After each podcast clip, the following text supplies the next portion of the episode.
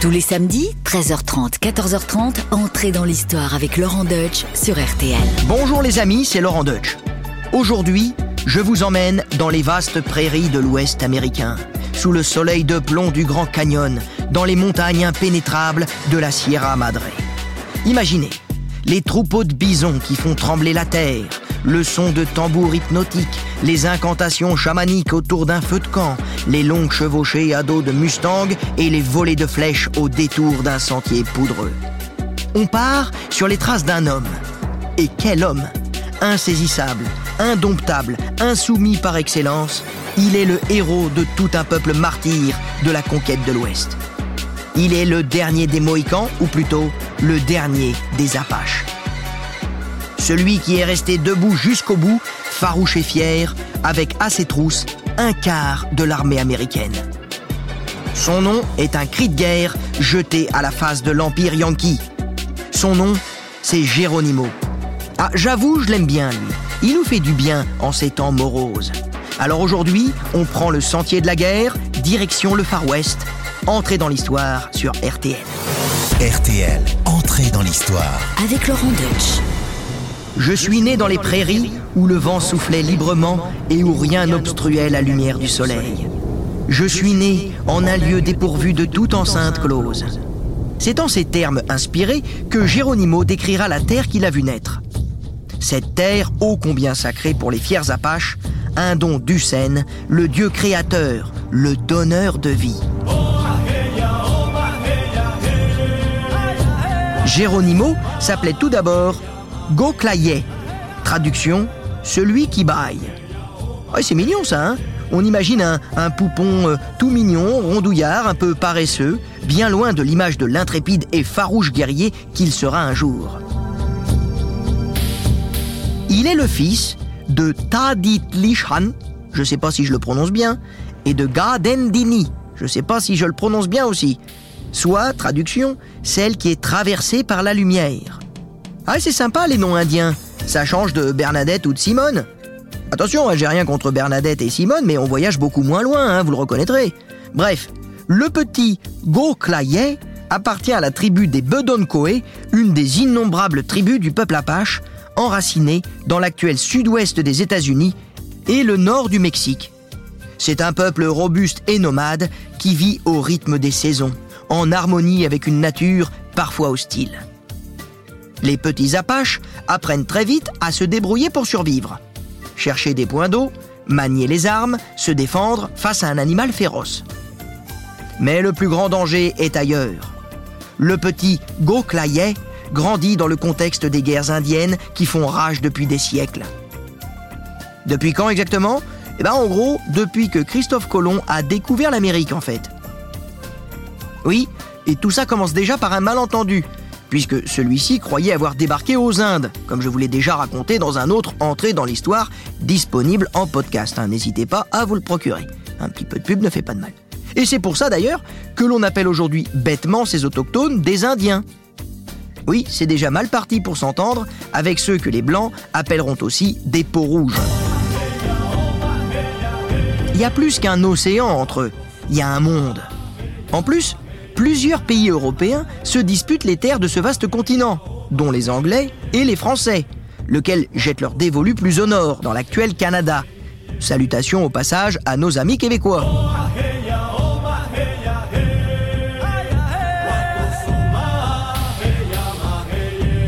Les guerres indiennes démarrent officiellement en 1620, mais c'est véritablement à partir de la fin du XVIIIe siècle que les choses commencent sérieusement à se gâter.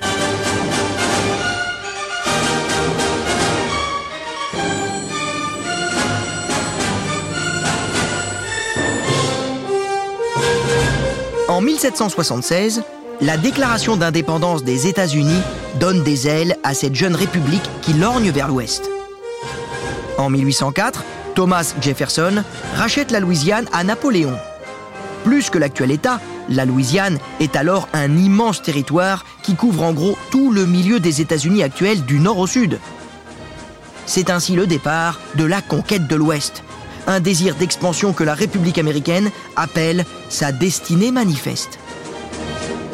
Traduction, la Californie, c'est sa terre promise. Et d'ailleurs, ces terres inconnues au-delà du fleuve Mississippi sont bel et bien une promesse de richesse depuis que l'on a trouvé des gisements d'or. En 1846, c'est la grande ruée vers l'or. Les colons déboulent en masse avec femmes et enfants dans leurs chariots en quête de fortune et d'un carré de jardin. Seulement voilà, pour se faire une place au soleil, les colons dégagent les tribus indiennes qui vivent ici depuis la nuit des temps. Les Indiens défendent tant bien que mal cette frontière naturelle que constitue le Mississippi contre la progression de ceux qu'ils appellent les visages pâles. Mais l'arrivée de deux technologies modernes favorise cette colonisation galopante. D'abord le télégraphe en 1860 et le chemin de fer deux ans plus tard. Dès lors, le temps et l'espace se raccourcissent. L'histoire s'accélère.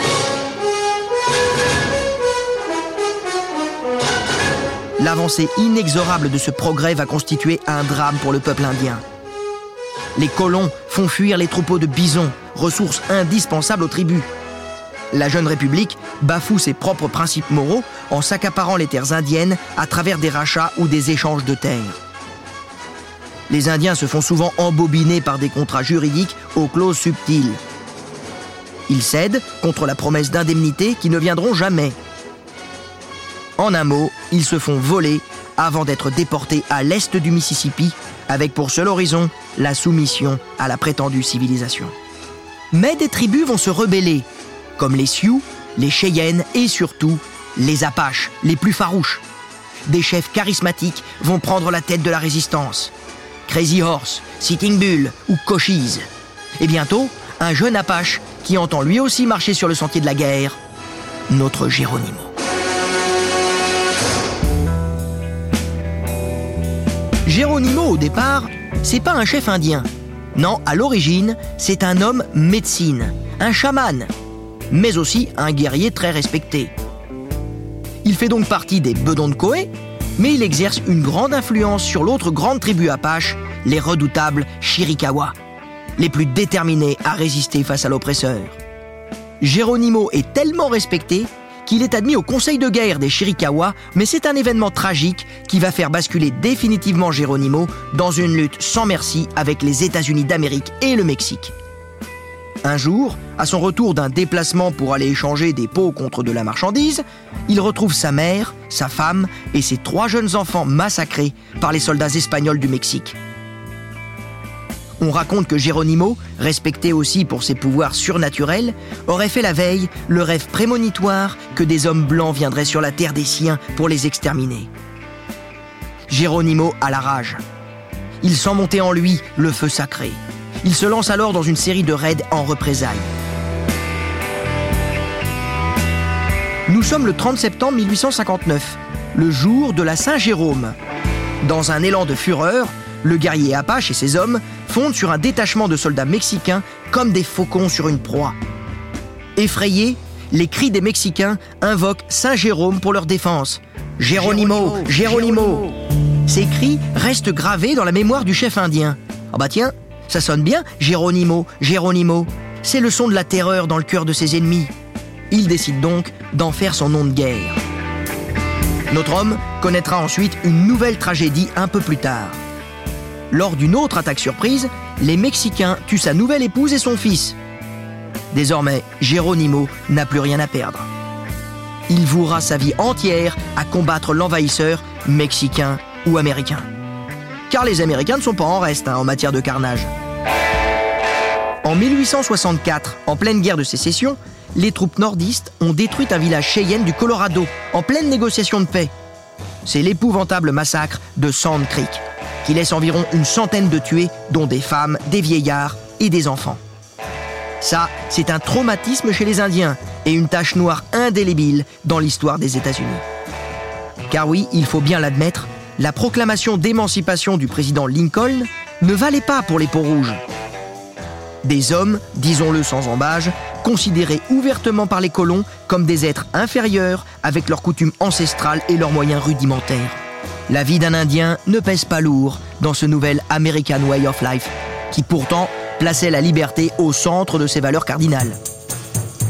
Geronimo multiplie les raids et commence à faire parler de lui. Les Apaches se risquent même à des grandes batailles frontales, comme à Apache Pass en Arizona contre les volontaires de l'Union de la colonne de Californie. C'est l'une des plus grandes batailles entre les Américains et les Apaches Chiricahua. Geronimo y participe aux côtés de Cochise et du chef Apache Manga Colorada. Et c'est une grande victoire pour les Indiens. Mais elle va être mal exploitée. Car contre l'avis de Geronimo, Manga Colorada, mal conseillé par un trappeur, signe un traité de paix avec l'ennemi avant d'être finalement torturé et abattu. Du coup, Geronimo gardera toujours une grande méfiance lors des négociations avec les hommes blancs qui, selon lui, ne respectent pas la parole donnée. Et euh, faut bien reconnaître qu'il n'avait pas tort. D'ailleurs, la preuve, les Apaches obtiennent un peu plus tard la création d'une réserve sur leur terre suite à un accord de paix. Mais cinq ans plus tard, la réserve Chiricahua est fermée par les autorités américaines. Les Apaches sont déportés vers l'est, jusqu'à Fort Marion en Floride. Une marche forcée de 3000 km qui sera appelée la piste des larmes par les Indiens.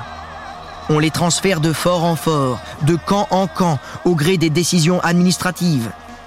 L'une de ces prisons à ciel ouvert est San Carlos, en Arizona, un lieu maudit pour les Indiens. Les terres arides y sont infertiles et le climat est infect. Les maladies des Blancs, la malaria, la tuberculose font des ravages.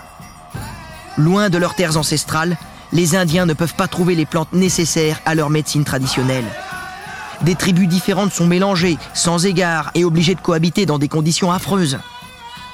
Les Américains entendent débarrasser les Indiens de leurs coutumes avec le temps et les plier ainsi au mode de vie occidental. Une grande partie d'entre eux mourront à San Carlos, de maladie ou même de désespoir. Geronimo, lui, refuse de quitter sa terre. Avec ses plus proches camarades et une centaine d'Apaches, il prend la poudre d'escampette en vue de poursuivre le combat. L'Apache rebelle commence à présent une longue carrière de fugitif. À la fin des années 1870, dans l'état-major de l'armée américaine, le nom de Geronimo est sur toutes les lèvres. On le rend responsable de toutes les attaques, même quand elles sont pas de son fait. Mais avec peu de moyens et peu de combattants, le guerrier insoumis ne peut pas mener une guerre conventionnelle. Il a compris que dans une guerre asymétrique, il fallait mettre toute sa force sur la faiblesse de l'ennemi. Les flèches et les tomahawks ne peuvent pas lutter contre les pièces d'artillerie, contre les canons. Alors, il faut miser sur la fulgurance, la mobilité et la ruse. Être nulle part et partout à la fois. Geronimo est ainsi passé maître dans l'art de la guérilla, une petite guerre d'escarmouche et d'accrochage redoutablement efficace. C'est ainsi que les soldats américains tombent dans des embuscades, avant que les Indiens ne s'évanouissent dans la nature, après avoir pris possession des armes, des munitions et des chevaux. Comment retrouver alors leurs traces dans ces immenses contrées hostiles? Les Indiens, eux, jouent à domicile. Les Américains adoptent alors une technique bien éprouvée. Ils emploient des agents indiens pour accomplir la besogne. Oui, rien ne vaut un Indien pour traquer un autre Indien. Et la méthode fonctionne. Geronimo est arrêté en 1877 et envoyé à San Carlos. À peine arrivé, il songe déjà à se faire la belle. Pas question de croupir dans cette maudite réserve. Il s'évade et retourne au Nouveau-Mexique où il vit de pillage. Mais le général Crook est en charge de la traque et ne lui donne aucun répit. Il finit par mettre la main sur l'Apache en cavale.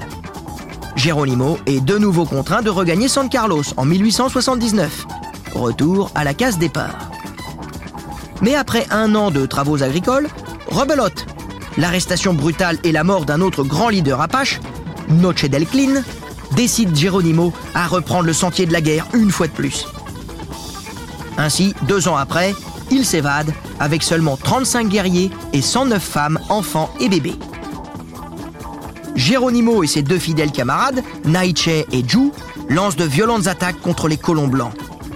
Un jour, ils abattent 22 soldats mexicains avant de s'évaporer dans les montagnes mexicaines. Un autre jour, ce sont 26 colons américains qui sont tués par les Indiens. À Washington, on commence à sérieusement s'impatienter. Le général Nelson Miles succède au général Crook pour traquer la bête noire des États-Unis. C'est un homme déterminé, inflexible et rusé lui aussi. il a carte blanche pour capturer l'ennemi public numéro 1, Geronimo. Il parvient alors à cerner les irréductibles et à les asseoir à la table des négociations. Et les Apaches acceptent le principe d'une reddition.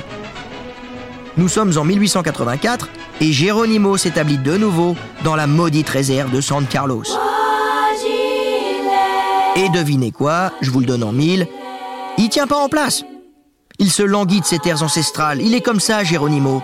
Il sait pas vivre enchaîné. On lui dicte pas sa conduite. Il préfère courir tous les dangers, manger des racines, cavaler toute la sainte journée et dormir à la belle étoile, mais en liberté. Et c'est ainsi qu'il s'évade, suivi par un carré de fidèles. C'est sa quatrième évasion, et ce sera la dernière.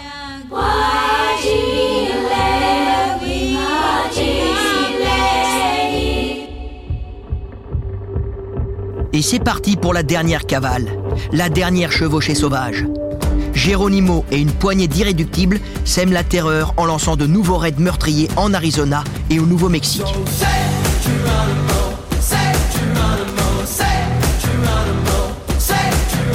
Le général Miles est à ses troupes avec 5000 soldats, soit près d'un quart de l'armée américaine, guidés par des éclaireurs apaches qui collaborent avec l'envahisseur. 3000 soldats mexicains sont mobilisés aussi contre les Apaches au sud de la frontière. Pendant cinq mois, Geronimo et ses hommes parviennent à passer entre les mailles du filet en se terrant dans les montagnes de la Sierra Madre. Ils changent le lieu du bivouac presque tous les jours. C'est carrément de la survie dans des conditions extrêmes. La nourriture est rare, les nuits sont fraîches. À 55 ans, l'indomptable Geronimo semble doté de pouvoirs surhumains. C'est en tout cas ce que croit son peuple, qui voit en lui un grand chaman. Et Geronimo lui-même pense que le grand esprit lui a donné le pouvoir d'éviter les balles des fusils ou de ralentir la course du soleil. Il a foi en ses rêves prémonitoires qui lui révèlent l'arrivée de l'ennemi à l'avance. Mais toute la science du chaman, couplée à l'endurance du guerrier, ne suffiront pas pour tenir éternellement avec des milliers d'hommes bien équipés et bien nourris sur ses talons. Il faut dire aussi que le groupe de fugitifs n'est plus composé que de 16 guerriers, 12 femmes et 6 enfants. L'étau se resserre. Geronimo, épuisé, harcelé sans relâche, décide de se rendre, le 4 septembre 1886, à Skeleton Canyon, près de la frontière de l'Arizona et du Nouveau-Mexique. La mort dans l'âme, il déclare à ses ennemis Autrefois, je filais comme le vent, à présent, je me rends à vous et voilà tout. Il est alors placé sous étroite surveillance militaire à Fort Pickens, en Floride, avec 14 de ses braves. Après les Sioux, les Cheyennes, les Apaches Chiricahua ont déposé les armes pour de bon. Cette capitulation marque la fin des guerres indiennes et le début d'une nouvelle vie pour Geronimo, la retraite. La fin de vie du héros a pourtant quelque chose de pathétique. En 1894, les Apaches Chiricahua sont transférés à Fort Sill, en Oklahoma. Geronimo mène alors une vie paisible de fermier. Il travaille dans un ranch. Bon an, mal an, il se convertit au christianisme sans vraiment renier la foi de ses ancêtres. En réalité, Geronimo est gagné par une certaine amertume. Il regrettera jusqu'à la fin de ses jours son ultime reddition. Il déclare d'ailleurs à qui veut l'entendre Je n'aurais jamais dû me rendre. J'aurais dû combattre jusqu'à être l'ultime combattant en vie. Mais c'est trop tard pour reprendre du service. Geronimo est maintenant un vieil homme usé par des décennies de guerre et de cavale. Bien conscient de sa renommée, il commence à dicter ses mémoires et cherche à tirer profit de sa gloire. Au soir de sa vie, le vieil Apache est en effet une légende vivante. En 1904, on le voit ainsi à Saint-Louis, en Louisiane, dans une grande foire d'exposition où il vend des souvenirs comme des arcs, des flèches, des pièces de tissu et même les boutons de son manteau. Il en fait un véritable commerce au point d'avoir ses poches constamment remplies de boutons pour les vendre à tout moment contre une poignée de dollars. Il apprend même à écrire son prénom pour signer des autographes, moyennant 25 cents.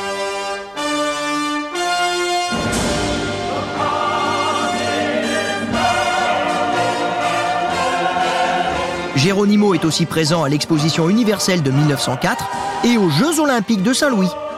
Il va même jusqu'à participer à la parade d'inauguration de Theodore Roosevelt en 1905, mais non sans arrière-pensée. Geronimo veut interpeller le président des États-Unis sur le sort lamentable des Indiens, contraints de vivre parqués dans des réserves, loin de leurs terres ancestrales, leurs terres sacrées. Il adresse une ultime supplique au nouveau président américain en ces termes. J'ai demandé cela au grand-père blanc, mais il a dit non. Quelques mois après cette confession, Geronimo, rongé par le chagrin et l'alcool, sent sa fin proche.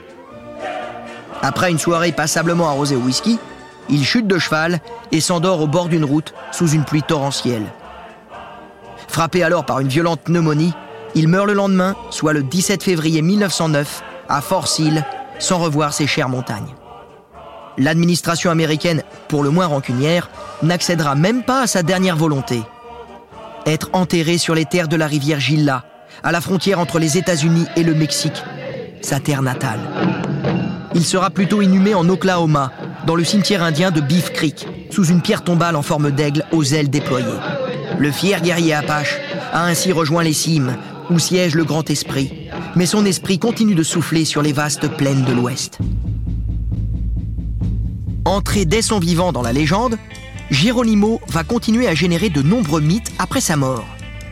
L'un d'entre eux est au sujet de sa mort, justement. On raconte qu'il se serait jeté à cheval d'une falaise de l'Oklahoma en criant son nom. Et c'est d'ailleurs de cette légende farfelue que vient le cri des parachutistes américains pour se donner du courage avant de sauter. Geronimo Oui, je le fais très bien. Ah bah j'ai tous mes diplômes de parachutiste. Bon, faut dire que ce cri a été popularisé par Jerry Lewis dans son film Le tombeur de ces dames en 1961. Could you say something into the microphone for me? Now? Si bien qu'il n'est pas rare aujourd'hui d'entendre des casse-coups hurler à plein poumon le nom du chef Apache avant de se jeter dans le vide, hein, comme euh, quand on saute à l'élastique, voyez. Geronimo Oui, je sais, ça surprend. Et tiens, toujours à propos de militaires, durant la Seconde Guerre mondiale, un chien militaire portait le nom de Geronimo pendant les combats et il s'est distingué par sa bravoure. Et ce qui est d'ailleurs amusant aujourd'hui, c'est qu'il y en a qui veulent aller rendre hommage à ce chien de la Deuxième Guerre mondiale, hein, symbole de patriotisme, mais ils se trompent. En fait, ils vont sur la tombe du vrai Geronimo. Oui, c'est un petit peu bête.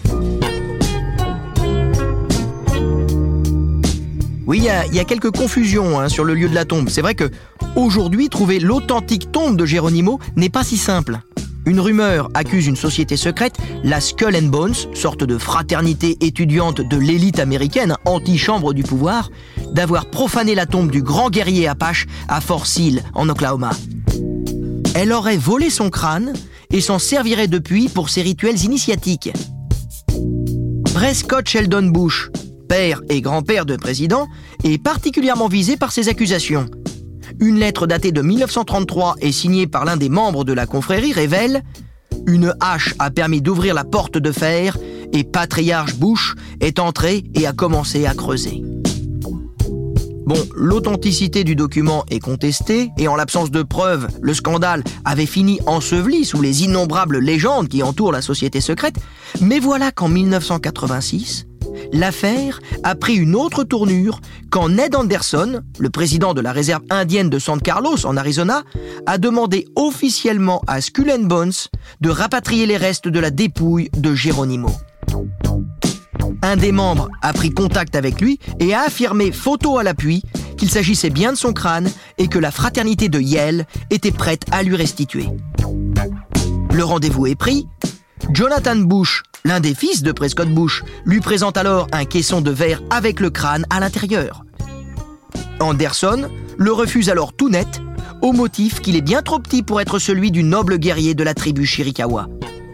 Un crâne d'enfant de 10 ans, selon ses dires. Alors, les avocats de la société secrète le menacèrent d'une lourde procédure pour récupérer la correspondance et surtout la photo. Mais Anderson a tenu bon. Rebondissement 20 ans plus tard, en 2006. Une lettre découverte par un historien, écrite en 1918 entre deux membres de la confrérie secrète, un Skull and Bones, confirme celle de 1933. Le crâne de l'honorable Geronimo le Terrible a été exhumé de sa tombe à Fort et est désormais à l'abri, de même que ses fémurs bien usés. Cette fois, le document est authentifié. Son auteur, Winter Mead, qui n'est pas un témoin direct, cite parmi les présumés profanateurs Charles Hafner, qui se trouvait bien à Fort Sill en 1918 dans ce qui était à l'époque une école d'artillerie de l'armée américaine. Et qui était un de ses compagnons d'armes? Un certain Prescott Bush. La boucle est bouclée. Voilà qui donne à réfléchir. Bon, on connaîtra sans doute jamais la vérité sur cette funeste affaire. Toujours est-il que le crâne de Geronimo a bel et bien disparu. Et il n'est pas interdit de penser que cette relique constitue sans doute un trophée pour certains. Car Geronimo reste aujourd'hui un symbole. Symbole de la résistance à l'Empire américain. Un empire qui s'est bâti, n'ayons pas peur du mot, sur le génocide des Amérindiens. Entre les guerres, les maladies, les famines, les mauvais traitements en tout genre, les peuples autochtones d'Amérique auront été décimés à près de 90% après l'arrivée des colons blancs. Et il est incontestable que la quasi-disparition du peuple indien est l'une des grandes tragédies de l'histoire. Le camp de la civilisation s'est en effet imposé en Amérique par la force, jusqu'à la barbarie. Que l'on songe à cette phrase prophétique, souvent attribuée à Geronimo d'ailleurs, ou peut-être à Sitting Bull, en tout cas peu importe, parce qu'elle renferme en elle une sagesse indienne essentielle que l'on aurait tort de mépriser. Écoutez plutôt. Quand le dernier arbre aura été abattu, quand la dernière rivière aura été empoisonnée, quand le dernier poisson aura été pêché, alors on saura que l'argent ne se mange pas. Voilà qui est éternel, vous trouvez pas? Allez, fumons le calumet de la paix et méditons sur ces sages paroles. Je vous salue, fidèles auditeurs d'entrer dans l'histoire. Hugues.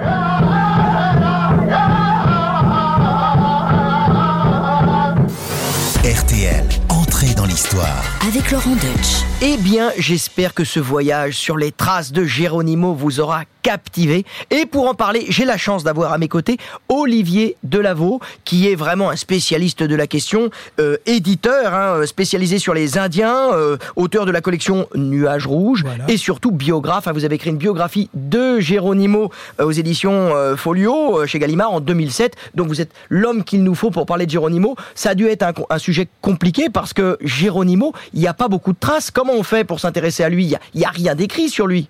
Alors justement, il n'y avait pas grand-chose écrit. Il y a eu des, biographes américains, naturellement, parce que les Américains ont travaillé énormément sur le sujet, notamment les universités.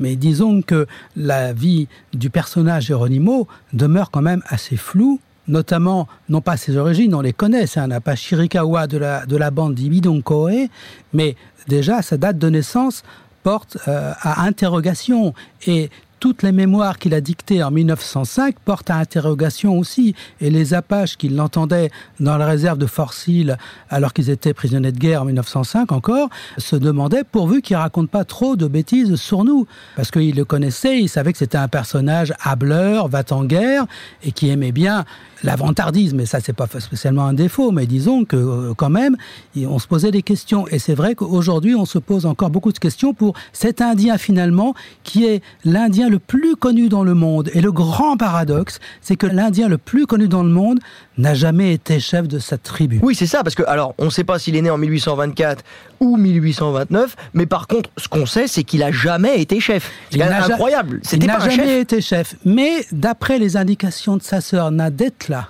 comme ils jouaient ensemble, ils avaient, tout jeunes, ils avaient à peu près le même âge, et elle, elle disait être née en 1821. Et je me souviens, elle était marquée par le passage d'un phénomène de météorite qui était la comète de Halley. À tel point que le chef Nuage Rouge Red Cloud des Sioux Oglala s'est appelé Red Cloud à cause de cette comète de Halley. Donc on peut dire que vraiment Geronimo est né entre 21 et, et 22, mais pas au-delà. Mais est-ce que c'est pas aussi euh, un côté romantique, ou en tout cas romanesque, d'associer la naissance d'un grand personnage avec ces phénomènes surnaturels? Souvent, on fait coller ça, c'est pas plus mal, bah, non, parce que ça a été collé surtout sur le chef Sioux euh, Nuage Rouge Red Cloud, mais pas à Geronimo, parce qu'il parlait de 1829 après les historiens et dans ses mémoires. Or, c'est vraiment entre 1821 D'après et sa sœur, 1824. Nadetla. D'après Nadetla. On va oui. croire Nadette là. Et alors, pourquoi Geronimo alors que c'est pas un chef Le grand chef Apache de l'époque et de ce temps-là, c'est c'est Cochise, mais euh, Geronimo va progressivement voler la vedette à Cochise. Euh, en tout cas, pour les mémoires, on a à peu près tous oublié Cochise, alors que Geronimo, c'est encore un cri de guerre. Donc c'est une histoire de cri, parce qu'en plus, même son nom est venu d'un cri, celui des Mexicains effrayés. Donc euh, Le 30 septembre. le jour de la euh, Saint-Jérôme. Il criait Géron- 1851, Géronimo, donc, euh, quand il s'est vengé euh, du massacre de sa femme et de ses enfants, ce qu'il a pu expliquer après euh, une- Sa violence. une- sa violence et, si je puis dire, sans connotation négative vraiment son espèce de, radicalité qui était souvent réprouvée par les grands chefs. Et c'est peut-être cette radicalité qui va faire qu'il va être aussi connu comme le dernier des insoumis. Or, en fait, à l'époque déjà, c'était pas le grand chef Apache. Hein. Le grand chef, c'était Cochise. Geronimo n'était qu'un guerrier euh, redoutable, mais c'est lui qui va lui euh, voler la, vedette parce qu'il était plus héroïque, c'est-à-dire plus jusqu'au boutiste. Est-ce que on peut dire que c'est pour ça qu'aujourd'hui on retient Geronimo et qu'on a un peu oublié Cochise Cochise, hélas, est mort en juin 1874. Ce jour-là, et les Apaches le disent toujours aujourd'hui, ils ont perdu le père de la nation, un père spirituel. Ça a été terrible pour eux. On peut dire vraiment de Geronimo qu'il était, euh, par rapport à Cochise, qui était beaucoup plus sage, qui était vraiment le grand chef. Geronimo, lui, c'était un jeune chien fou. Et c'est ça qui, qui a fait qu'il a été plus euh, connu dans la postérité, c'est qu'il était jusqu'au boutiste. Aujourd'hui, on ne connaît plus que lui. Hein. c'est vraiment le symbole du dernier insoumis, du dernier résistant, du dernier indien, alors que les Sioux continuaient la lutte. Alors en 1886, effectivement, il y avait des bandes de Sioux Lakota dans le Montana et le Dakota qui continuaient la guerre, et ce jusqu'au meurtre de Sitting Bull qui a abouti à l'épouvantable massacre de Wounded Donc si vous voulez, euh, quatre ans après la capture et la déportation des Apaches en Floride, des Apaches Chiricahua de Geronimo et des enfants de Cochise, on va dire, il y avait les Sioux encore résisté jusqu'en 1890 mais il a, un peu vampirisé tout ça, Geronimo. Est-ce que c'est pas peut-être à cause de notre vision occidentale, notamment par le cinéma, que la figure de Geronimo s'est imposée, donc par exemple sur les Sioux qui ont combattu après lui, ou surtout sur Cochise qui était vraiment le grand chef? Il y a, eu un basculement, il y a eu un virement, non? Alors la chose fantastique de Ford en 39, je crois, c'était avec Geronimo, mais surtout ce qui a compté, c'est le premier western entre guillemets pro-indien euh, de Delmer Dave avec James Stewart et Jeff Chandler, La Flèche brisée. Or, La Flèche brisée, c'est euh, Cochise le héros, naturellement. Le héros historique, c'est une histoire véridique, j'allais dire à 300%. Simplement, après la mort de Cochise en 74, c'est Geronimo qui émerge sur la scène de l'histoire, parce qu'il n'y a plus que lui. Et euh, à, à, la mort de Cochise, Cochise avait nommé son fils Taza le chef. Et là, Staza est mort deux ans plus tard d'une pneumonie à Washington. Et le successeur héréditaire des Apache Chiricahua en tant que grand chef, c'était le fils cadet de Cochise, Naiche. Naiche avait un caractère, c'était un peu un dandy, toujours très bien habillé, euh, propre sur lui, et surtout entre guillemets, assez faible. Et Geronimo a profité de cette faiblesse. Il s'est servi de l'aura du fils du grand chef Cochise pour euh, que ça rejaillisse sur lui. Il a su se vendre quelque part, Geronimo, sans flétrir sa mémoire, parce que c'était vraiment un guerrier. Ah, on peut dire ah, qu'il a su, il a su se faire, euh, faire de la pub. Des hein, guerriers d'élite comme ça, il n'y en a pas, il y en a pas eu, pas eu beaucoup. Hein. Non, mais et en plus super bon vendeur, quoi. Il a très et en plus, très bon vendeur. Vous savez qu'il est, qu'il est à la foire de Saint-Louis en 1904, il vendait des arcs, il fabriquait des arcs, des amulettes, des tas de choses, et que paraît-il, il est mort avec près de 10 000 dollars en banque. Donc quelque part, c'est lui qui a construit sa légende, et ça a fonctionné, puisqu'aujourd'hui, c'est lui qu'on a retenu par rapport aux autres qui étaient peut-être plus légitimes. Absolument. Bon, Cochise est mort en 74, c'est l'Amérique en 74, c'est pas celle de 1886 et de 1909. Eh bien, je vous remercie Olivier, c'était passionnant. Euh, je rappelle que vous êtes euh, éditeur, hein, on vous doit notamment cette collection Nuages Rouges spécialisée sur les Indiens. Je rappelle que vous avez... du Nord, oui. Et que vous avez écrit une biographie sur Geronimo que je vous recommande. Vous pouvez réécouter cet épisode d'entrée dans l'histoire sur le site rtl.fr et l'application RTL. Si vous n'avez pas encore écouté les épisodes précédents, sachez qu'ils sont tous disponibles à la réécoute. N'hésitez pas à vous y abonner. À bientôt sur RTL.